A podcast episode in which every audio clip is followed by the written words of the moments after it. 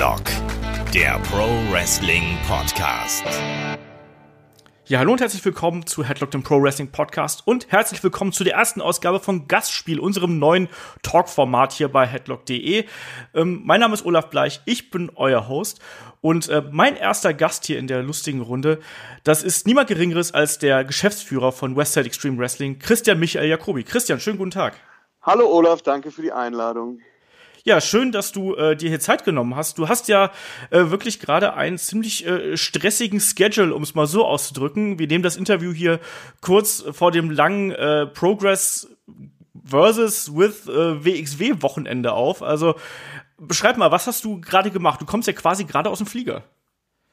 Ja, ich war in, äh, ich war bei Progress in London im Electric Ballroom bei Chapter 75 bei der letzten großen Veranstaltung vor dem Wembley-Event, der ja am 30. September ansteht, ähm, wo ja Pete Dunn gegen Ilya Dragunov antreten wird. Und ja, Progress äh, ist damals auf mich zugekommen, hat gesagt, sie würden gerne auch äh, mich da entsprechend integrieren. Und ja, so führen wir das jetzt schon seit einigen äh, Wochen und Monaten durch.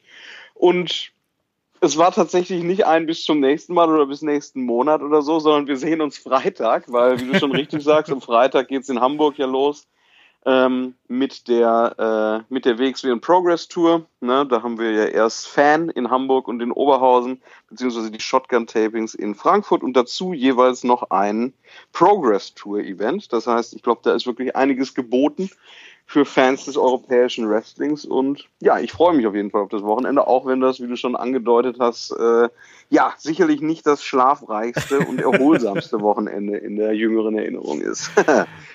Ja, wir werden da auch natürlich vor Ort sein. Also ich bin auf jeden Fall in Oberhausen natürlich dabei, gebe mir äh, beide Shows. Da haben wir dann auch hier den Kram. Also wenn ihr den Podcast hier hört, dann wird wahrscheinlich schon alles äh, passiert sein und ihr werdet schon äh, unsere Live-Reviews äh, natürlich auf unserem YouTube-Kanal äh, sehen können. Aber Christian, du hast gerade so schön die äh, ja, äh, europäischen Wrestling-Fans so angesprochen. Ähm, ich habe das Gefühl, jetzt ganz subjektiv aus meiner, meiner kleinen Wrestling-Blase, dass so der ganz große Buzz eigentlich ist jetzt gerade hier in Deutschland nicht wegen dieser Tour, weil normalerweise sollte man ja sagen, so, ha, Progress und WXW, das ist das geilste überhaupt. Wie ist deine, dein Eindruck davon? Also ich habe jetzt nicht das Gefühl, dass hier sich alles überschlägt auf dieser Kooperation. Das war auch gar nicht die Erwartungshaltung, mit der wir da reingegangen sind, um ehrlich zu sein. Also ich meine, das, das große Highlight im Jahr ist und bleibt 16 Karat Gold. Äh, ich glaube, das ist klar. Und das hat auch mit Abstand die höchsten äh, Bekanntheitswerte und auch die höchsten Zuschauerzahlen. Ähm, man darf das halt nicht so überbewerten. Du hast gerade die kleine Wrestling-Bubble angesprochen. Ich glaube, wenn wir eine Umfrage machen in Deutschland, ähm, selbst wenn wir Menschen nehmen, die WWE konsumieren und die fragen, kennt ihr WXW und kennt ihr Progress? Ich glaube, das wäre für einige ein ganz schönes Aha-Erlebnis, da mal dann wirklich auch die Realität zu sehen. Worse das, was man sich, was man sich oftmals so ausmalt. Klar ist Progress äh, eine der besten Indie-Promotions der Welt, aber das heißt doch nicht, dass das, äh, dass das jemanden, der ganz normaler deutscher Bürger ist, irgendwie tangiert. Woher soll der davon wissen? Woher soll der das kennen? Wie soll der eine Begeisterung dafür aufgebaut haben? Das heißt, ich glaube, ähm, ich glaube, das ist vor allem ja ein besonderer Event für zum einen die WXW-Fans, die sowieso gerne zu größeren Veranstaltungen kommen, zum anderen aber auch für Progress-Fans aus Kontinentaleuropa. Also gerade auch mhm. in Frankfurt zum Beispiel haben wir ganz viele Bestellungen äh, aus Frankreich, aus, aus dem Umland im Allgemeinen oder da kommen auch viele Engländer hin, weil das wohl am einfachsten zu erreichen ist, beziehungsweise wenn man dann nach der Veranstaltung am Sonntagabend auch noch aus Frankfurt wieder zurück nach England kommt. Das heißt, dass jetzt, dass da jetzt nicht die, die Mainstream-Presse drüber berichtet, äh, das ist doch klar. Weil, denk mal nach, du musstest ja erstmal der breiten Bevölkerung erklären, was Wrestling ist dann müsstest du denen erklären, was WXW ist, dann müsstest du denen erklären, was Progress ist. Und ich glaube, das sind ein paar viele Barrieren äh, hm. für eine für eine einfach für einen Veranstaltungshinweis. aber aber aber wie bringt man denn äh, das Wrestling überhaupt dem Mainstream näher? Ich weiß, es gibt ja so ein paar äh, auch größere Medien, also zuletzt jetzt Sport 1 hat äh, zum Beispiel jetzt aktuell darüber berichtet. Ich weiß auch, dass der Kollege äh, Martin Hoffmann da äh, seine, seine Fühler gerne nach hier und da ausstreckt. Ähm, den kenne ich persönlich, das ist ein netter Typ und so, aber es sind ja trotzdem eher so, ja, ich habe mal das Gefühl, wenn wir so, äh, ihr hattet beispielsweise ein Event hier im Clubbahnhof Ehrenfeld, danach war das Feedback auch so ein bisschen äh, gemischt, da war dann auch so ein, so ein Beitrag dabei ähm, in der Lokalpresse, der eher so meh waren. Es gab letztens ein Video über euch, der war äh, von WDR Kosmos, ähm, Cosmo, nicht Kosmos. Ähm, das war dieses typische, ja, wir haben einen Redakteur, der darf jetzt mal mittrainieren. Ähm, aber damit erreicht man ja nicht den Mainstream. Ich habe das Gefühl, man dreht sich so ein bisschen mit der Berichterstattung irgendwie im Kreis in Deutschland. Also irgendwas, irgendwas fehlt hier. Woran liegt es? Naja, ich spreche gerade mit einem Journalisten. Du weißt, glaube ich, ganz genau, woran das liegt. Ähm, Content, Content wird doch in der heutigen Welt selten kuratiert und häufig einfach aufgrund von, äh, von Reaktionen und von der ähm, ja, und von der Breite der Interaktionen, die auch bei Social Media dann passieren, äh, ausgewählt. Das heißt, es ist doch logisch, dass jemand lieber die 20. Geschichte darüber macht, ob Helene Fischer und Florian Silbereisen noch liiert sind, anstatt den Leuten zu erklären, dass Wrestling eine coole Unterhaltungsform ist. Ich, ich weiß nicht. Ich, ich kann das jetzt ja auch bei Progress so ein bisschen beobachten, gerade auch im Hinblick auf Wembley. Und den Eindruck, den ich da habe, ist, sobald Events eine bestimmte Größenordnung überschreiten, ist es egal, ob die qualitativ hochwertig sind oder nicht. Ist es egal, was die persönliche Meinung der Redaktion zu diesem Genre oder zu diesem Veranstalter vielleicht auch nur im Einzelfall ist. Das ist dann vollkommen egal, sondern dann ist es ein, dann ist es ein Ereignis von, äh, ja, von großer Tragweite. Und ein Ereignis von großer Tragweite wird meistens von Menschen positiv wahrgenommen. Das heißt, ich glaube, wenn wir äh, wenn wir in der König Pilsener Arena eine Wrestling-Show veranstalten würden, dann hätten wir auch direkt die dreifache Menge an Presseanfragen, weil die Leute das neugierig macht und sie einfach wissen wollen, wie das möglich ist, was das ist und warum das so viele Leute interessiert. Ich glaube, wir müssen uns aktuell damit abfinden, dass Wrestling eine absolute Nische ist und dass Wrestling auch was ist, was ähm, ja insbesondere für den durchschnittlichen deutschen Bürger ja ganz schön absurd ist und ziemlich, ziemlich weit hergeholte Unterhaltungsform ist. Da gibt es Missverständnisse und Vorurteile und ja, das sind Dinge, die in Deutschland gern genommen werden, um, äh, um Projekten ihr Entwicklungspotenzial zu nehmen. Ich glaube, in Wrestling Deutschland sind wir gefragt, diesen Push zu machen. Und wir sind gefragt, aus der, aus der Power der in Deutschland an Wrestling interessierten Menschen und da gehören ja dann auch zum Beispiel äh, der Kollege von Sport 1 dazu und so weiter. Ich glaube, wenn diese Assets alle aktiviert sind, dann können wir es schaffen, auch wirklich für den Mainstream relevant zu werden, weil da muss man doch mal ganz ehrlich mit sich sein. Natürlich können wir versuchen, Zeitungen, TV-Stations und so weiter aufzudrängen, über uns zu berichten, oder wir könnten sogar dafür bezahlen, darüber zu berichten. Aber das ist doch eine gekaufte Aufmerksamkeit und auch keine, die auf, eine, auf einem ehrlichen Ankommen im Mainstream beruht. Ich glaube, Aber das ist nicht gekaufte Aufmerksamkeit besser als gar keine Aufmerksamkeit? Das kommt auf den Preis an. Mit, ja, gut, das sowieso. Mit, mit dem, es ist ja nicht so, dass wir bei WXW ein unlimitiertes Budget haben, sondern ich muss mir ja genau, oder wir müssen uns genau überlegen, wofür wir unser Geld ausgeben. Und ähm, ich glaube, da sind wir besser beraten, in unser Produkt zu investieren und in die Menschen zu investieren, die jetzt zu unseren Veranstaltungen kommen, weil das ist ja auch ein Punkt, den man nicht außer Acht lassen darf. Man kann natürlich immer schreien, ja, ich will in den Mainstream und so weiter, aber doch nicht um jeden Preis und auch nicht äh, auf Kosten der Fans, die uns dahin gebracht haben, wo wir jetzt sind. Das darf man ja auch mal nicht vergessen. Ähm, es darf hier nicht heißen, egal was das für unser Produkt oder für unsere Identität oder für unsere Leute bedeutet, solange wir im Fernsehen zu sehen sind, ist uns alles andere egal und dann sind wir auch bereit, jeden Kompromiss einzugehen. Nee, so ist Klar. das nicht. Ich glaube, WXW hat einen relativ gut definierten Markenkern, was wir sind, wofür wir stehen. Und ich glaube, das ist sehr, sehr wichtig. Und ja, natürlich, als Außenstehender denkt man natürlich oft, ja, wann kommt denn endlich der Fernsehdeal?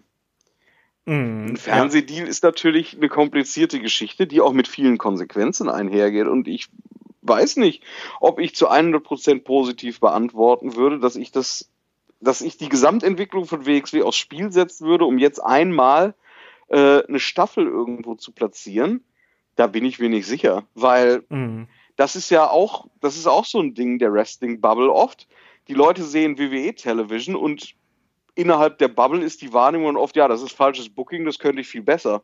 Ja, okay, vielleicht, vielleicht könntest du eine bessere Fantasy-Wrestling-Story schreiben, aber zu einem TV-Produkt, da ist ja das Kreative ein ganz kleiner Teil von dem, was da passiert. Und alle anderen Dinge, also ich will da gar kein Gesamturteil oder so aussprechen, aber wenn man jetzt annimmt und sagen will, ja, ne, das ist, äh, das könntet ihr doch viel besser WXW, dann ist das sehr schmeichelhaft und dann bedanke ich mich da auch nett für, aber denkt natürlich tief in mir drin auch, vielleicht könnten wir hier oder da eine bessere Story schreiben. Ja, das würde ich für uns in Anspruch nehmen. Aber alles andere, was die machen, können wir entweder gar nicht oder nur ganz schlecht. Das heißt, ähm, wie sieht denn so ein Produkt aus? Wie viel Möglichkeit hat man überhaupt, da eine eigene Visitenkarte zu hinterlassen? Was sind da die Vorgaben und was ist, ja, was sind die Rahmenbedingungen, unter denen das zustande kommt? Das sind, glaube ich, Sachen, die man nicht vergessen darf. Und das, das, das Wachstum der Szene, so wie ich das jetzt beobachte in den letzten Jahren, das scheint mir recht gesund zu sein. Und natürlich gibt es da die ein oder andere Unwucht und natürlich gibt es da auch die ein oder andere auf beiden Seiten, sowohl auf äh, Veranstalter- als auch auf Zuschauerseite gibt es, glaube ich, auch hier und da mal ähm, Erwartungen, die nicht erfüllt werden. Und ich glaube, das gehört dazu. Wenn man mhm. aber anfängt, einen externen Partner dazu zu nehmen und eine Expansion auf Teufel komm raus zu machen, ich glaube, da ist das Potenzial, Leuten nachhaltig vor den Kopf zu stoßen und vor allem auch einen nachhaltigen Schaden anzurichten, viel, viel größer, als das äh, im aktuellen Zuschnitt der Fall ist. Ja, es ist halt wirklich schwierig. Also ich habe mich das auch schon äh, diverse Male gefragt, natürlich auch hier für Headlock, weil man merkt natürlich, man bewegt sich auch mit so einem Format, wie wir das hier machen, natürlich irgendwie immer bei denselben Leuten in Anführungsstrichen. Ne? Also man erreicht nicht wirklich viel mehr. Irgendwann stößt man irgendwie so ein bisschen an eine Wand und man fragt sich dann, wie kann man das irgendwie anders machen? Und du hast gerade den Punkt äh, auch Geld angesprochen. Ne? Also das fehlt dann eben auch teilweise, um da noch so ein bisschen mehr sich reinzugraben. Du wolltest was sagen? Ja, das ist, glaube ich, aber auch eine Perspektive, die im Wrestling ziemlich exklusiv ist. Also ich habe noch nie gehört, dass in einem Fußball-Podcast sich Fans darüber unterhalten haben, die unzufrieden damit sind, wie der FC Bayern seine Merchandising-Lizenzen vergibt. und ob man und ob man da nicht mal mehr Gas geben müsste oder ob nicht mal die, äh, ob keine Ahnung. Also, weißt du, was ich meine? Ich Glaubst glaube, du, das ist so ein bisschen Größen, Wrestling-Größenwahn? Das ist unser Hobby und äh, das muss eigentlich irgendwie jeder geil finden? Ja, aber das gilt auch für Fußball. Das würde ich, das würde ich nicht Wrestling exklusiv sehen. Ich glaube, jeder ist der Überzeugung, dass sein Hobby äh, teilenswert und äh, verbreitungswert ist. Ich glaube, das ist nichts Besonderes. Was beim Wrestling ziemlich exklusiv ist, ist, dass sich viele Fans davon entfernen, Fans zu sein, weil ihnen das nicht mehr reicht. Und dann so einen Status erreichen, an dem sie, wie gesagt, solche, ich nenne es jetzt mal Beobachter werden, die eben nicht, die eben nicht mehr sich darauf beschränken zu sagen, boah, das macht mir Bock, das finde ich geil, das, das hat Spaß gemacht, das ist eine coole Show, sondern die dann anfangen, so eine wirtschaftliche Betrachtung vorzunehmen, die teilweise, wenn man das dann natürlich aus der aktiven Perspektive sieht, äh, ja, sehr schwierig lückenhaft, ist. schwierig ist und sehr lückenhaft ist, weil Wrestling lebt davon, dass viele Informationen nicht den Fans und der Öffentlichkeit zur Verfügung gestellt werden. Und ich glaube, das ist ja auch das große Faszinosum. Ne? Warum gibt es so viele Menschen, die sich für Magier interessieren? Naja, weil die Tricks beherrschen, die sie nicht mit der Öffentlichkeit teilen. Und dann wird man neugierig und möchte mehr wissen. Und ich glaube, das ist beim Wrestling ganz genauso. Ähm, aber ja, vielleicht muss gar nicht die Frage sein, was könnte WXW tun, um in den Mainstream zu kommen, sondern vielleicht müsste eher die Frage sein, was kann ich tun, um mein Hobby zu supporten? Was kann ich tun, um, um meine Begeisterung zu teilen? Weil, ne, oftmals bei, bei Leuten, die solche Überlegungen anstellen, sehe ich dann halt auch, dass die sich selber vom Fansein ja fast schon distanzieren und sagen, ja, für die Fans ist das ja okay, ne? Oder für die WWE-Fans, die kaufen eh alles, aber mich, mich könnte so einfach nicht überzeugen. Ja, aber warum kaufst du denn dann das Produkt? Also, das ist doch ein Paradoxon. Weißt du, was ich meine? Von daher, ich glaube, diese wirtschaftliche Betrachtung von Wrestling durch Außenstehende, die ist super schwierig und die wird eh ad absurdum geführt, weil, ja, über Jahre hinweg wurde angeführt, wie schlecht WWE ist und wie schlecht die TV-Shows sind. Das sieht man ja auch an den Ratings. So, jetzt wurden ein paar Billion-Dollar-Deals abgeschlossen. Ja gut, aber das, die wissen es halt nicht besser. Das Booking ist immer noch schlecht. Und da denke ich mir dann halt, okay, was ist denn, was ist denn das Ziel der Leute, die sowas, die solche Diskussionen führen oder die solche Anstöße nehmen? Ich glaube, es ist, ich glaube, es ist wichtig, oder es ist gar nicht wichtig. Ich glaube, es ist wichtig, in seinen Hobbys Spaß zu haben. Das ist wichtig, egal ob ich stricke, Wrestling gucke oder ins Theater gehe. Wenn mir das keinen Spaß macht, dann habe ich das falsche Hobby. Aber ist es nicht im Fußball genauso? Also wir sprechen ja immer wieder davon, dass auch in Deutschland 82 Millionen Bundestrainer irgendwie auf der Couch sitzen. Und wenn man da mal so, also ne, ich komme aus Köln, wenn man so äh, mal gerade letzte Saison mal war ich ja mal mit meiner Freundin in der Kölschen Kneipe und wir haben uns dann die letzten Bundesligaspiele angeguckt. Da ist es genauso. Da motzen die auch über äh, den äh, Schmatke oder wer, wer auch immer da gerade irgendwie die Zügel in der Hand hält, über die Transferpolitik, über sonst irgendwas und motzen darum, äh, was man ihnen da antut. Und trotzdem bleiben sie eben Fans, aber sie ärgern sich eben auch. Das ist doch, ich glaube, das ist ganz normal. Also ich finde das so ein bisschen schwierig, das so äh, gerade den Wrestling-Fans vorzuwerfen, weil das ja im Endeffekt also sobald man sich ja emotional mit einem Hobby ein bisschen irgendwie einlässt, dann ist es doch automatisch so, dass man immer mehr davon wissen will und immer tiefer da reingraben will. Also ist es nicht, ist es nicht problematisch, dann sozusagen, ja, äh, warum verfolgt das dann?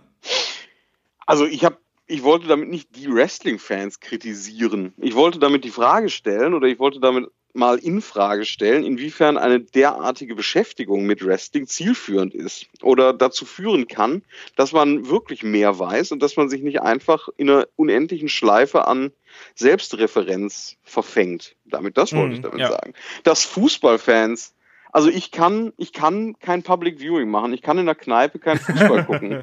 Das macht mich verrückt. Also, das ist sehr lustig. Das, Mach das mal. Aber da musst du dich wahrscheinlich auch betrinken dabei, ansonsten macht es keinen Spaß. Ich habe das schon mal gemacht und deshalb kann ich das nicht mehr. Die, die, das, ist, das ist so eine Sache, ne? Die Respektlosigkeit, die da vorherrscht, ist unglaublich. Also man muss sich doch nur mal die Betrachtung zum Beispiel von Joachim Löw angucken in der Öffentlichkeit.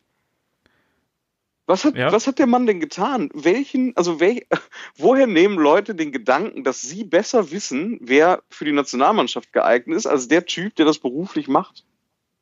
Und das wird ja nicht mal in Frage gestellt, dass man das als normaler Fan weiß. Das nimmt jeder für sich an. Jeder, ja, jeder weiß das. Ja, aber sorry. Also da bin, da bin ich raus.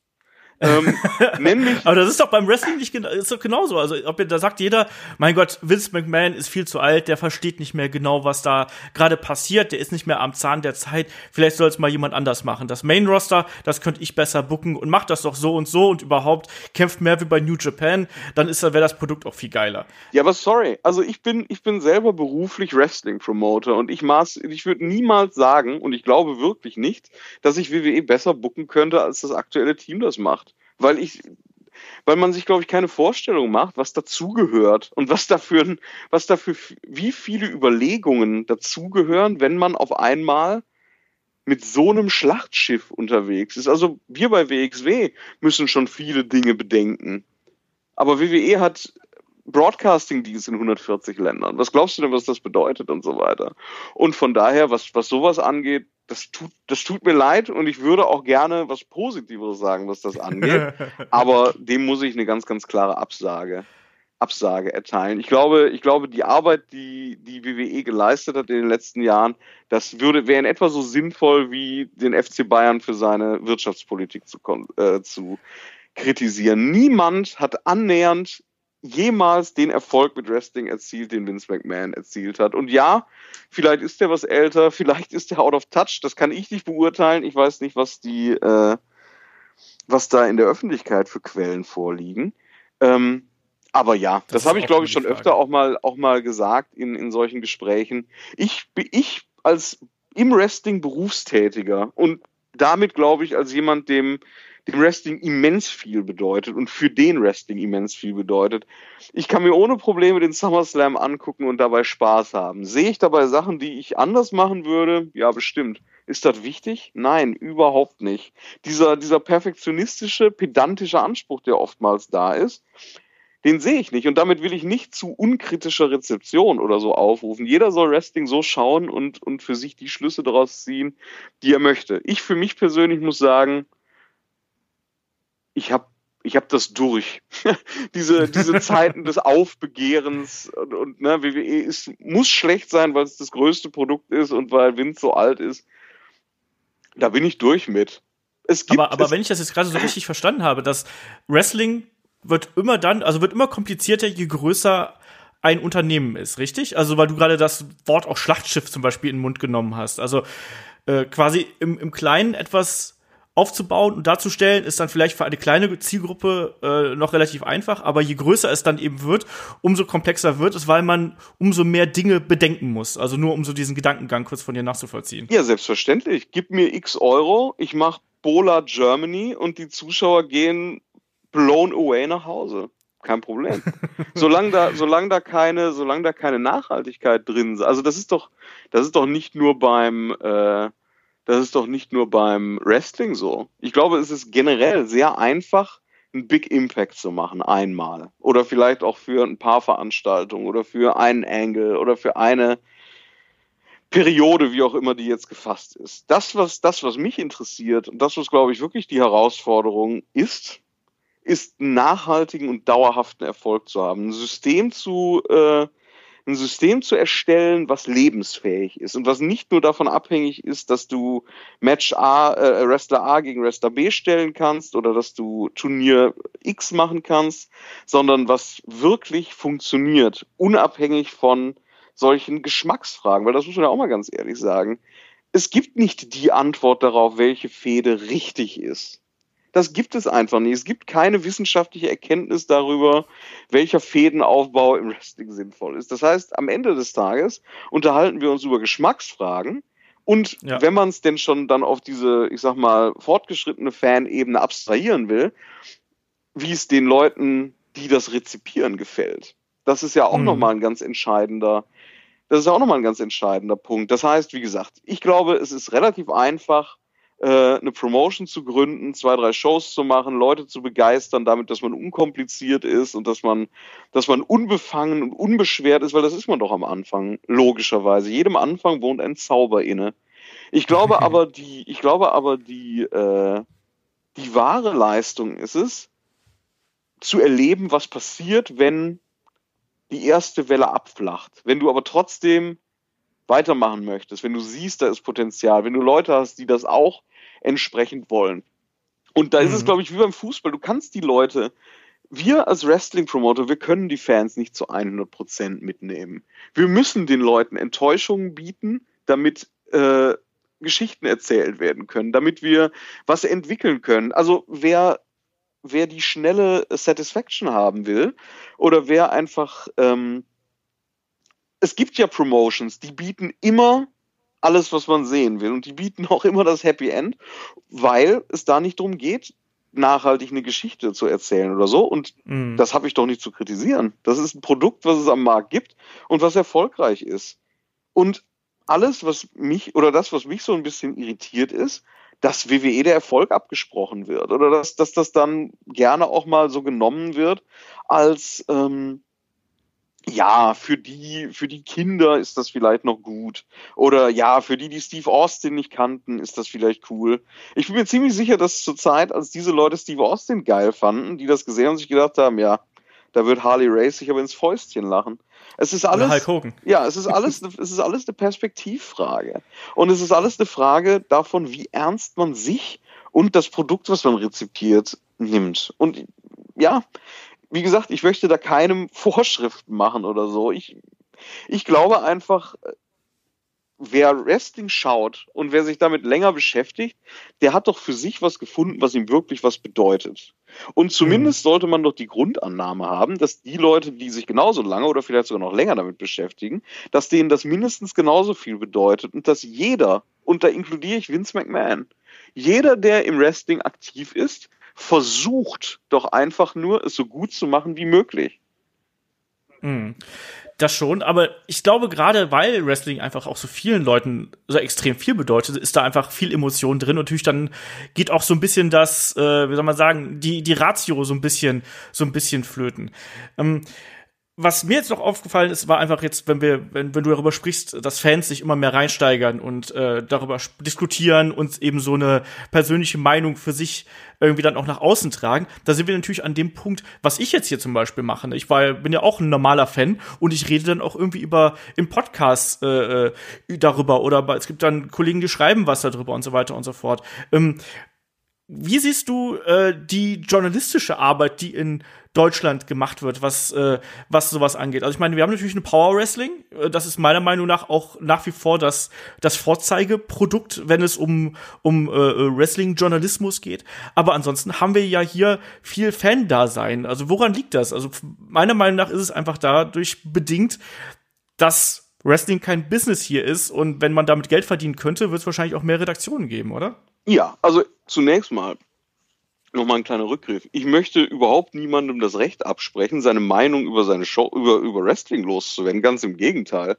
Das interessiert mich brennend. also der, was, was unsere Fans von WXW denken oder von den Shows, die sie besuchen, denken oder von unseren Wrestlern oder von den Entwicklungen und so weiter und so fort, das ist für mich mega interessant und mega wichtig. Und mich interessiert auch, was andere Leute über andere Dinge im Wrestling denken. Da ist für mich überhaupt kein Problem. Für mich ist das Problem, wenn man Meinung mit Wahrheit verwechselt. Okay. Das, das, ist, das, ist, das ist das Einzige quasi, was ich damit sagen wollte. Hast du jetzt gerade gefragt, wie ich deine journalistische Arbeit bewerten würde? Nee, so, nein, nicht meine. nicht meine im Speziellen, aber so im, im Allgemeinen. Also, weil tatsächlich ist es ja so, also ich sage ja auch immer, ich würde gerne viel, viel mehr mit Headlock machen, aber es fehlt halt einfach auch ein bisschen die Zeit dafür. Also man hat da ja durchaus noch Ideen. Und ich glaube, ähm, es tauchen auch ganz, ganz viele Gerüchte irgendwie dadurch auf, dass ja die äh, Berichterstattung äh, über gerade über das amerikanische Wrestling äh, eigentlich daraus besteht, dass man sich Podcasts von Brian Alvarez oder Dave Meltzer oder sonst irgendwas anhört, die Sachen rauszieht, übersetzt und und daraus dann eine News fertigt. Aber das ist ja keine journalistische Arbeit in irgendeiner Art und Weise. Also auch da wieder, was, was müsste da getan werden? Ich finde, es müsste auch von den, von den Promotions müsste da, äh, also sowohl von WWE als auch dann vielleicht auch WXW bietet das ja äh, an, weil ihr natürlich ein bisschen näher seid einfach. Aber es muss doch irgendwie möglich sein, quasi eine normale journalistische Arbeit auch über Wrestling zu betreiben, oder? Ja klar, aber wen interessiert das denn? Du hast es doch gerade, also du hast es doch gerade, du hast es doch gerade selber gesagt. Wenn da Kohle drin wäre, würdest du es machen. Aber, aber es ist halt fucking frustrierend, weißt du? Ja, natürlich weiß ich das. Ich sehe auch meinen Gehaltszettel, so ist es nicht. Also die wirtschaftliche Komponente von Wrestling in Deutschland ist absolut frustrierend und vielleicht biete ich dir da mal eine andere Perspektive an. Wir haben kein Business in Deutschland, vollkommen richtig. Aber warum gibt es denn dann WXW? Oder warum gibt es denn dann zahlreiche andere Veranstaltungen? Oder warum gibt es deutsche Wrestler bei WWE? Ja, weil es eben Leute gibt, die eben nicht sagen, wenn es sich nicht lohnt, dann mache ich es nicht. Und das soll kein Vorwurf sein oder kein, kein Appell oder sonst irgendwas. Jeder lebt sein eigenes Leben und muss seine eigenen Entscheidungen treffen und hat eigene Lebensumstände, die er dabei berücksichtigen muss. Das ist kein erhobener Zeigefinger. Ich will damit nur sagen, der einzige Grund, warum es überhaupt irgendwas irgendein Wrestling in Deutschland gibt, ist, dass seit Tag eins, wo ich das beobachte, also seit 2000, sehe ich Leute, die reinbuttern und reinbuttern und reinbuttern und reinbuttern. Ob das Zeit ist, ob das Geld ist, ob das Gesundheit ist, ob das äh, Ehen sind, whatever. Also das deutsche Wrestling ist das Produkt härtester Arbeit und großer Entbehrungen. Und damit möchte ich hier nicht die Heldengeschichte WXW oder so aufbauen. Ich möchte nur diese Perspektive mal anbieten. Die, genau das, was du sagst, nämlich, dass es kein Rest, dass es kein Wrestling-Coverage im deutschen Journalismus gibt, weil da keine Kohle drin ist, ja, richtig. Und es gibt auch eigentlich keine Wrestling-Shows in Deutschland, weil da keine Kohle drin ist. Trotzdem veranstaltet WXW 60 Mal im Jahr und gibt es wahrscheinlich noch ja, 100 andere Veranstaltungen im Jahr insgesamt. Aber ja, die gibt es also ganz sicher nicht, weil da Leute ihre, weil da Leute ihren Bausparvertrag mit äh, füttern, sondern die gibt's, weil die Hoffnung da ist, dass irgendwann mit dieser Pionierarbeit ein Level erreicht ist, an dem sich das auch wirklich finanziell lohnt und an dem es für andere einfacher ist. Ich kann es ja, wie gesagt, ganz gut beurteilen, weil ich es jetzt schon lange beobachte. Als ich damals angefangen habe, da gab es nicht mal eine Trainingsmöglichkeit. Und wenn du, mhm. wenn du trainiert hast, dann hast du, keine Ahnung, 50 Mark die Stunde gezahlt, hast nichts gelernt und naja, wofür wurdest du denn ausgebildet? Für welche Wrestling-Shows? So, inwiefern kann dann sowas wie, Entschuldigung, inwiefern kann dann sowas wie, äh, wie jetzt NXT UK, also sprich, wenn ein äh, WWE äh, Imperium da auf einmal hier in den europäischen Markt greift, inwiefern kann das denn vielleicht hier Geld in den Markt reinbringen und Attention in den Markt reinbringen? Das wäre ja nur die Frage, weil das ist ja auf jeden Fall was, was die Aufmerksamkeit bringt, was vielleicht auch äh, die Medien erreichen kann in einem Maße, wie das vielleicht eine deutsche Promotion nicht kann. Ja, das ist der einzige Weg. Der einzige Weg, wie Wrestling in Deutschland wachsen kann, ist, wenn es eine veritable Perspektive gibt, mit diesem Berufsfeld sein Geld zu verdienen.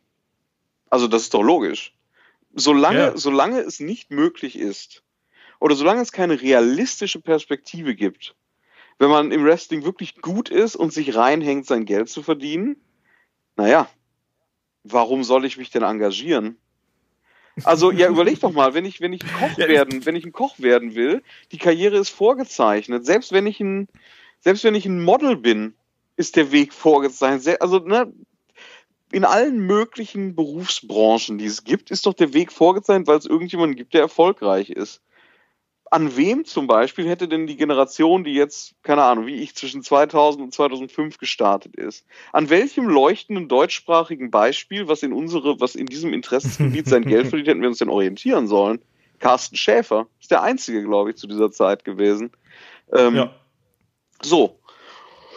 Heutzutage ist das doch ganz anders. Guck dir Axel Tischer an, guck dir Marcel Bartel an, guck dir Alistair Black an, guck dir alle die Leute an, die diese Wege gemacht haben. Und von, von England müssen wir ja gar nicht sprechen. Das ist ja kein Feuermann, das ist ein Schnellkochtopf. Aber die, ähm, aber NXT UK führt diese Perspektive doch einfach nochmal näher an unsere Gefilde heran. Also das ist, das ist, finde ich, der Haupteffekt, mhm. der dadurch erzielt wird, ja.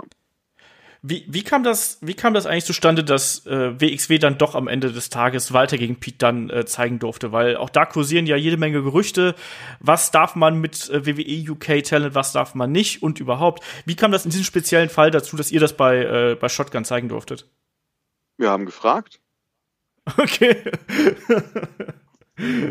okay. Und dann fragt man einfach bei der, bei der Rechteabteilung oder wie fragt man dann da? Ich möchte, kann, darf, sollte dazu nichts weiteres sagen. Okay. Wir haben, äh, wir haben die Erlaubnis dafür bekommen. Das fand ich super. Das hat mich sehr gefreut, weil ich auch das Match wirklich absolut großartig fand, muss ich dazu sagen. Also das hat mich, das hat mich wirklich beeindruckt, weil das zwei Könner auf dem absolut höchsten Niveau aktuell sind und die einfach mal zusammen abgeliefert haben. Und äh, ja, wir durften und dürfen das zeigen und ich glaube, äh, die Freude darüber, dass das möglich ist, äh, stelle ich jetzt mal, oder die, die, die, die potenzielle Möglichkeit, dass sowas auch in Zukunft möglich ist, stelle ich jetzt mal über die durchaus verständliche Neugier, wie und warum das zustande gekommen ist. ja, weil es, es ging einfach auch schon im Vorfeld ging einfach viele äh, Gerüchte rum. Das betrifft ja nicht nur dieses Match, das geht auch äh, natürlich auch sowas wie Femme Fatale, wo dann eine Tony Storm und so weiter auftritt. Ähm, Fans wollen da auch einfach wieder wissen, warum, wieso, weshalb. Ne? Also das, das kann man aber auch als Promoter wahrscheinlich verstehen, oder? Weil man ist ja auch so gewohnt jetzt inzwischen, dass man eben UK-Talent, das ist so ein bisschen unter WWE-Verschluss, man muss sich nach äh, WWE richten.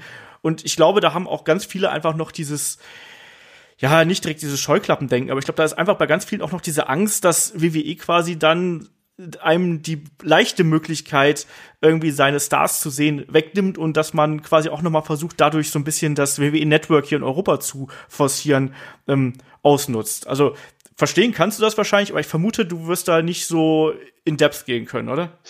Also zu dem zweiten Punkt glaube ich, dieses Interesse, das kann ich mir fast nicht vorstellen. Also der Gedanke, wir, wir ziehen die Leute ab, um die aus Network zu packen, damit, damit die Leute sich das kaufen, dafür ist der Markt hier zu klein. Guck dir mal die Gesamtabonnementenzahl von, vom WWE Network an. Ich glaube, da, da geht es weitaus eher drum, sich, keine Ahnung, guck dir Tyler und Pete an, das sind äh, Aliens, ja. Ähm, mhm. Da geht es einfach darum, sich die Megatalente der Zukunft schon rechtzeitig zu sichern. Das ist meine Interpretation davon.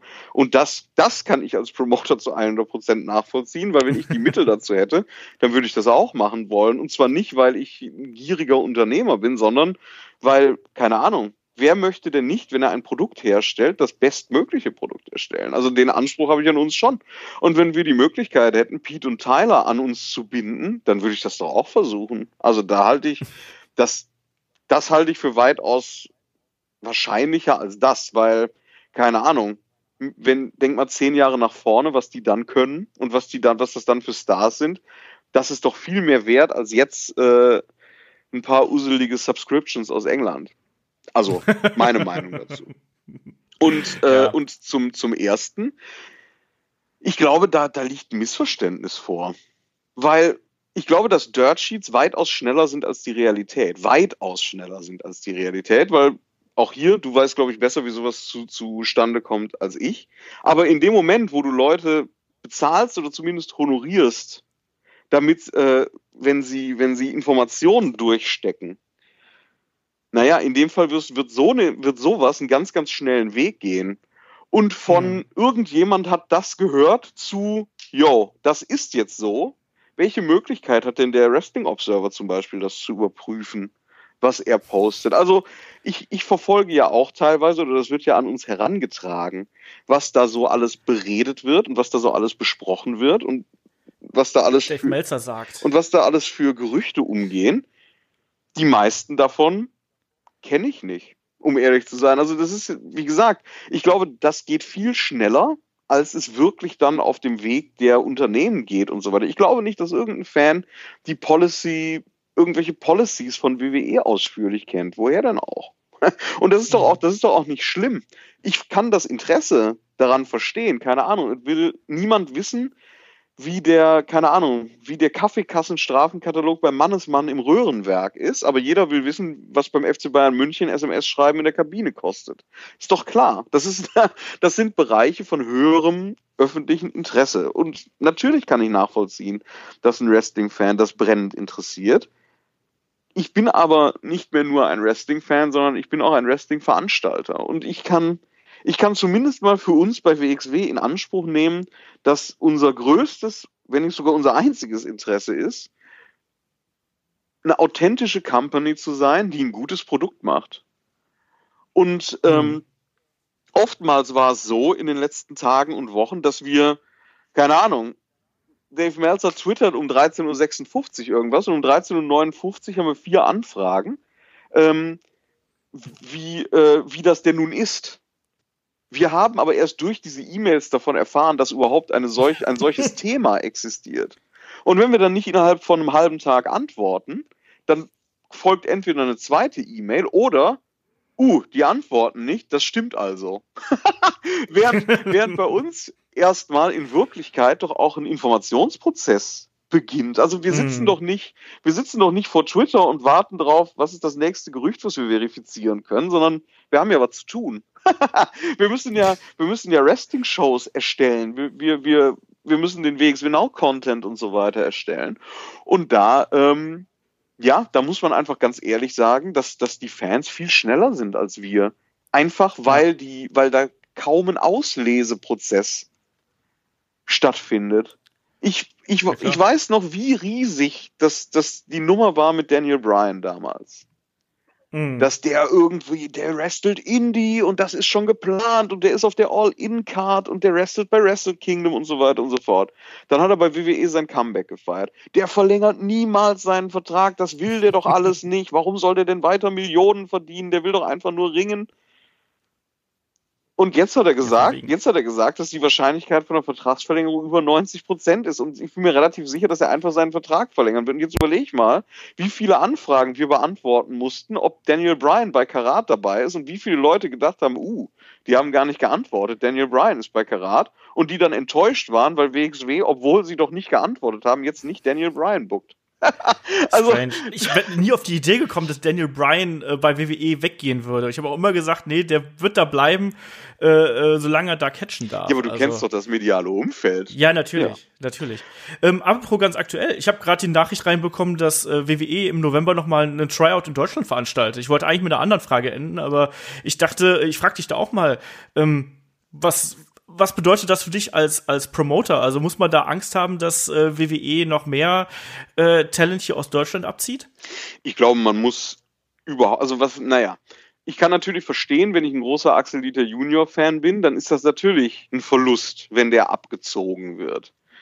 Ähm, wenn ich die Gesamtentwicklung mir anschaue, dann wäre das, glaube ich, ganz gut, wenn noch drei, vier, fünf Leute aus Deutschland den Sprung schaffen würden ähm, und in Anführungszeichen wegge abgezogen werden würden äh, von WWE und entsprechend da ihre Karriere angehen, weil du brauchst immer die Pioniere. Du brauchst immer Leute, die, naja, im wahrsten Sinne des Wortes, in diesem Fall die Flagge hochhalten und die sich positionieren. Von ja, aber wahrscheinlich für das eigene, für dein eigenes Produkt ist es doch eigentlich schade. Ich meine, klar rücken dann irgendwie Leute nach, aber es dauert ja auch erstmal. Und wenn wir jetzt mal so äh, Marcel Bartel, Axita Junior im Speziellen äh, nehmen, da hat man ja schon gemerkt, dass der eine kleine Lücke hinterlassen hat, gerade so in den, in den ersten äh, drei, vier, fünf Monaten. Ja, aber da kannst du mich jetzt herzlos und pragmatisch nennen. Aber wenn ich sehe, aber wenn ich, wenn ich, wenn ich sehe, dass jemand, der vorher mit einem mit einem Azubi-Gehalt und sein und und seiner Wrestlerei, hat er ja selber in mehreren Interviews gesagt, hat immer gestruggelt hat, irgendwie zum Monatsende zu kommen, obwohl der solche Performances liefern konnte und liefern kann. Und wenn ich jetzt sehe, wie dessen Lebensstandard heute ansieht, dann wiegt das für mich weitaus mehr, als wir mussten eine Lücke füllen. Weil das, das sollten wir alle nicht außer Augen lassen, wenn wir in Deutschland Wrestling schauen. Das ist ein Produkt, das es gibt, weil die Leute dahinter es wollen und nicht, weil der Markt das hergibt. Und jeder, der da entsprechend seinen Weg machen kann, und das sind doch Kindheitsträume, die man da hat. Es hat doch niemand den Kindheitstraum, 16 Karat Gold zu gewinnen. Es hat jeder den Kindheitstraum, WWE-Champion zu sein. Das heißt. Oder WrestleMania zu Headline. Richtig. Das heißt, wenn ich, wenn ich, wenn ich, also wer, wer, wer bin ich denn? wer bin ich denn den Leuten das irgendwie, oder nicht nur den Leuten das zu verbauen, wie könnte ich, aber wie, wer bin ich denn das den Leuten überhaupt nicht zu gönnen? Oder zu sagen, ähm, oder überhaupt Einfluss zu nehmen und die überreden zu wollen, zu bleiben. Auf welcher Grundlage denn? Also, mhm. das gibt es einfach nicht, sondern wenn dieser Weg offen ist, und das scheint er ja, muss ich einfach nur in die, äh, in die Vergangenheit blicken, das scheint er ja zu sein. Oder jetzt aktuell, wenn ich mir Tony und Kelly anschaue, dieser Weg scheint ja offen zu sein. Das ist doch ein fantastisches Zeichen für unsere Szene und das macht doch die deutsche Szene attraktiv. Und wenn die deutsche Szene attraktiv, weil das darf man ja auch mal nicht vergessen, es gab eine Zeit lang, da war WXW die Promotion, die die ganzen heißen Indie-Fly-Ins als erstes hatte. Ja. Äh, da erinnerst du dich sicher auch noch dran. Aber, Auf jeden Fall. Ja, ja, gut. Das war der Grund, weshalb ich eigentlich da war. Ja, schau an. ähm, aber da gab es halt eben einen Samstag bei uns. Naja, und das war dann halt für einen Amerikaner so. Heute kann ein Amerikaner aber dreimal in Folge vor 1000 Zuschauern Merch verkaufen, indem er nach England fliegt. Dafür muss er nicht mal umsteigen. Das heißt, dass der deutsche Markt an sich wieder attraktiver ist, ist für uns doch auch total wichtig. Zum einen, guck dir doch mal die Entwicklung des Hauptrosters an. Das liegt ja nicht, das liegt ja nicht nur an Zufall und das liegt nicht nur an der Arbeit von WXW, sondern es liegt auch einfach daran, dass unsere Wrestler sehen, was möglich ist, wenn man sich reinhängt. Und dass das wirklich eine valide Perspektive ist, in der Zukunft was zu machen. Ich meine, wenn wir mal ehrlich sind, als ich angefangen habe, da war für die meisten Wrestler Wrestling einfach nur, naja, das war halt einer der Gründe, warum man mit der Frau streitet, weil man am Wochenende nicht zu Hause ist. Aber das war doch für niemanden in irgendeiner Form eine, eine Perspektive.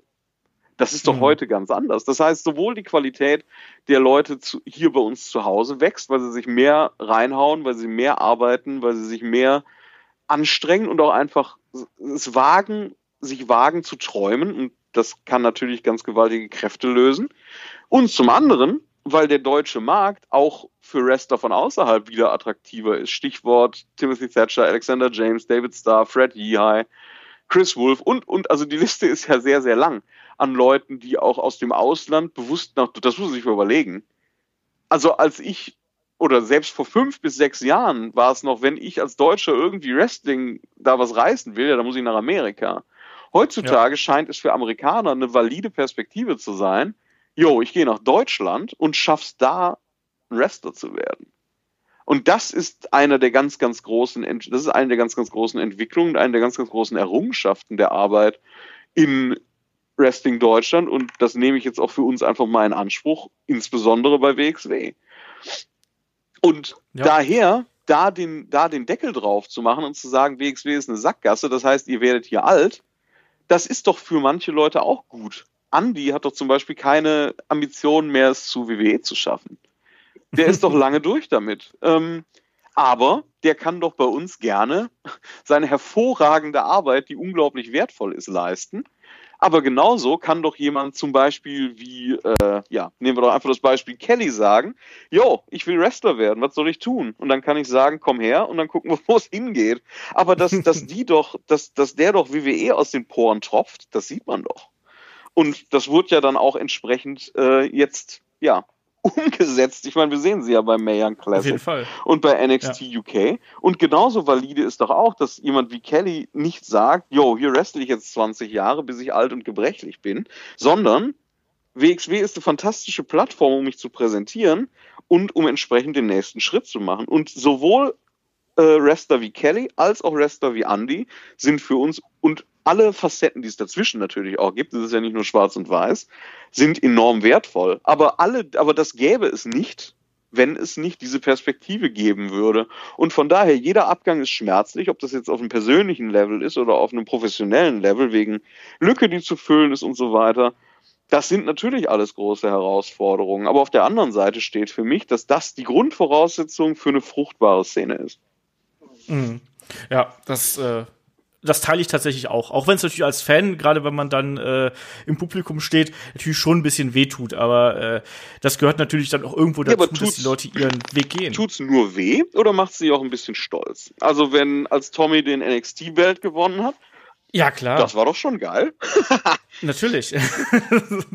das auf jeden Fall. Ähm, du hast gerade angesprochen, äh, äh, Wochenenden, äh, an dem man Ärger mit seiner Frau kriegt, weil man beim Wrestling ist. Äh, da steht auch Ende September, Anfang Oktober noch was ganz, ganz Großes an. Und da möchte ich dir hier natürlich auch ganz kurz die Gelegenheit geben, noch ganz kurz so ein bisschen was über die World Tag Team League äh, zu erzählen, die dann ja auch wieder äh, in Oberhausen stattfindet. Wir sind natürlich da auch mit am Start, berichten von da, aber äh, du kannst natürlich jetzt aus erster Hand so ein bisschen die Werbetrommel rühren.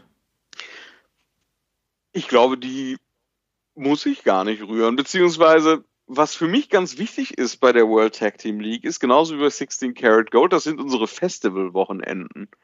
Und da ist, da ist, glaube ich, jemand, der schon mal dabei war, ein deutlich besserer Werbungsmachender als ich, weil ich glaube, es geht nicht nur um die Wrestling-Veranstaltung, es geht nicht nur um die Teilnehmer, es geht nicht nur um die Venue oder um die Produktion, es geht nicht nur um die Aftershow-Party, es geht nicht nur um Femme Fatale und all die anderen Dinge, die an so einem Festival-Wochenende passieren, sondern so nehme ich das wahr und das ist auch das, was ich von ganz vielen Besuchern gespiegelt bekomme. Das ist das nächste, was ich daran komme. Äh, das ist näher komme ich nicht an die Idee, im Wrestling zu leben, als an diesen Wochenenden, weil ich mich wirklich in Deutschland, was ja, wo, wo Wrestling, wie du ja am Anfang richtigerweise gesagt hast, nicht diese Verbreitung hat. In, in, trotzdem kann ich in Deutschland wirklich das Wrestling Eldorado genießen und ein wirkliches Rundum-Paket bekommen, was Wrestling angeht. Ich finde, das ist ein Top-Urlaub einfach weg von, der, weg von dem, was man sonst so macht und hinein in, ja, vielleicht sein liebstes oder einfach eins von vielen Hobbys. Und das kann man an so einem Festivalwochenende auf ganz, ganz vielen Ebenen erleben. Ich kann die Lucha Bros im Ring sehen mit dem unglaublichen, mit den unglaublichen Sachen, die die können. Ich kann aber zum anderen auch, ähm, ich kann aber zum anderen auch das sehen, was eben WXW zum Beispiel beiträgt. Ich kann die WXW-Matches sehen, die WXW-Wrestler erleben, die natürlich auf einer anderen Basis ganz anders überzeugen können, weil bei den Lucha Bros, wie gut kennt man die wirklich? Wie, wie viel Geschichten konnte man mit denen erzählen? Im Ring, natürlich toucht die da keiner, ist doch gar keine Frage. Aber dafür gibt es bei WXW eben Fokus auf äh, dem Storytelling, wie wir das alle mal als Kinder wirklich toll fanden, einfach weiterentwickelt und projiziert in, in die erwachsene Welt, sage ich mal.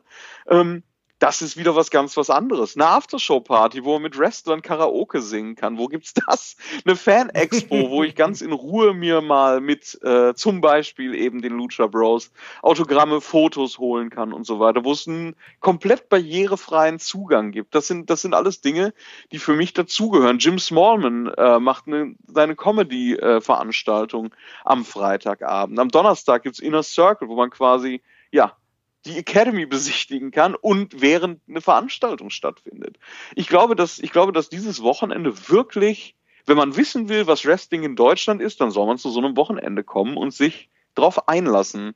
Weil das ist das Wichtigste beim Wrestling und das, darauf wollte ich auch am Anfang äh, hinaus. Es ist egal, wie gut oder wie schlecht Wrestling ist. Wenn man sich nicht darauf einlässt, ist es immer schlecht. Aber wenn man sich darauf einlässt, und ich möchte damit nicht sagen, dass man bitte mehr schlechtes Wrestling gucken oder machen sollte, bitte nicht. Ich will nur damit sagen, dass man selber als Fan einen ganz, ganz großen Beitrag dazu leistet. Ich habe mittlerweile wirklich, wirklich viele Wrestling-Matches gesehen und auch selber veranstaltet. Und ich habe Matches gesehen, die richtig schlecht waren und die durchs Publikum zu was richtig Tollem gemacht wurden. Und ich habe Matches gesehen, die richtig gut waren, die aber durch das Nichtinteresse des Publikums komplett an den Leuten vorbeigegangen und verpufft sind. Und beides ist normal und beides ist Teil von Wrestling und das passiert jeder Promotion auf jedem Level. Aber wer sich ein Gesamtbild machen will und sehen will, was Wrestling noch ist, neben Matches und Moves und Schlägen und Kickouts und Promos, der finde ich hat bei der Tag League ein Top, eine Top-Möglichkeit, sich anzuschauen, was auch in Deutschland mittlerweile möglich ist. Ja, und ich habe es natürlich auch ein bisschen falsch gesagt. Der Termin ist natürlich vom 5. bis zum 7. Oktober findet die World Tag Team League in der Turbinenhalle Oberhausen statt. Nicht, dass irgendjemand Anfang äh, oder Ende September äh, vor der Halle steht und sagt, der Olaf hat's gesagt. Äh, ja, also wir haben die letzten Jahre ja auch schon davon berichtet. Es ist immer ein äh, sehr, sehr spannendes Wochenende. Letztes Jahr äh, war, waren wir ja auch wieder mit dabei. Im Vorfeld gibt's ja dann auch noch immer das Media Center, wovon wir dann irgendwie berichten. Mal gucken, was wir diesmal da mitbringen. Und wie gesagt, das ist einfach ein, ein Wochenende, wo du einfach mal komplett ins Wrestling eintauchen kannst. Ich schätze mal, dass die Hotelzimmer inzwischen schon ein bisschen knapp sind äh, in der Gegend der äh, Turbinenhalle, aber vielleicht findet man ja noch die ein oder andere Besucherritze oder sowas, dass man da absteigen kann. Ich freue mich drauf und ich freue mich natürlich jetzt auch auf die auf das kommende Wochenende mit äh, Progress und WXW. Christian, ich danke dir erstmal dafür, dass du dir hier die Zeit genommen hast, trotz des äh, ganz, ganz furchtbar vollgestopften äh, Kalenders hier mit mir zu plaudern ein bisschen. Und äh, ja, damit würde ich sagen, sind wir hier durch mit der ersten Ausgabe von Gastspiel. Ich hoffe, euch hat es ein bisschen gefallen. Ich sage nochmal Danke, Christian. Ich sage Danke an euch da draußen und wir hören uns beim nächsten Mal wieder. Christian, willst du noch den Rausschmeißer hier machen? Ja, folgt mir gerne auf Twitter, CM Jacobi, Jacobi mit K und I, beziehungsweise noch viel wichtiger, folgt WXW auf Twitter, at WXW Germany und informiert euch. Es gibt ganz, ganz viel Wrestling außerhalb von WWE. Und das muss gar nicht unbedingt immer ein Gegensatz oder ein Widerspruch in sich darstellen. Ich glaube, WWE hat eine und in diesem Falle wirklich überdeutlich klare und dargestellte Idee davon, was Wrestling sein kann mit der kann man einverstanden sein, mit der kann man nicht einverstanden sein. Aber nur weil man mit dieser Idee nicht einverstanden ist, muss man nicht direkt mit Wrestling aufhören. Es gibt ganz, ganz viele Produkte auf der Welt, die ganz, ganz unterschiedliche, unterschiedliche Zuschnitte haben. Ob das New Japan ist, ob das Lucha Underground ist, ob das Progress ist, ob das WXW ist, ob das OTT ist. Es gibt ganz, ganz viel da draußen in der Welt, wo Dinge mit der Idee Wrestling gemacht werden, die neu sind, die spannend sind und die auch mich nach mittlerweile fast 20 Jahre Fan sein immer noch aufs Neue begeistern können und immer noch ja neu stimulieren können oder neue Impulse geben können in Arten, die ich nicht für möglich gehalten hätte, als ich damals äh, ausschließlich Mainstream Wrestling verfolgt habe und vielleicht auch mal mit einem etwas herablassenden Auge auf Indie Wrestling geschaut habe. Ich glaube, gibt unter Wrestlern immer das schöne, das schöne Bonmot. Wrestling ist wie eine Eisdiele. Ne? Es gibt für jeden was, aber nicht jeder mag alles. Und ich glaube, das ist wirklich ein sehr, sehr passendes Bild. Und ja, ich kann euch nur einladen, WXW mal eine Chance zu geben. Wir haben auch äh, eine Streaming-Plattform im Internet, WXW Now heißt die. Äh, zufällig kostet die 9,99 pro Monat, Zufall, ganz Zufall. genau. Da gibt es, äh, da gibt es unsere Events wir haben Marquis- und Feature-Events, meistens zwei bis drei pro Monat. Unser wöchentliches Magazin mit Matches, mit, äh, mit Storyline-Packages, mit all den Informationen dazu jede Woche und auch Original-Content, Interviews, äh, Sachen, die mit Sport zu tun haben, Sachen, die mit dem Leben im Wrestling und darüber hinaus zu tun haben, Diskussionsrunden und so weiter. Ich glaube, das ist ein Blick wert. Und das kann einem auch innerhalb ne, von so einem Monat wirklich einen guten Querschnitt darüber geben, was WXW zu bieten hat. Wir haben gerade den, äh, den Plan für September veröffentlicht, wo man sich anschauen kann, was alles rauskommt. Und ich, ja, ich kann das nur empfehlen, das mal, dem mal eine Chance zu geben, da mal reinzuschauen und zu sehen, was Wrestling auch außerhalb von WWE sein kann. Weil ja, uns gibt's auch und uns geht's gut. genau, Wrestling ist Vielfalt und das ist auch gut so, genauso wie auch auf dem Rest der Welt ist Vielfalt wichtig. Äh, und damit würde ich sagen, hören wir uns einfach beim nächsten Mal wieder. Christian, ich sage Dankeschön und bis zum nächsten Mal. Tschüss. Danke dir und danke euch.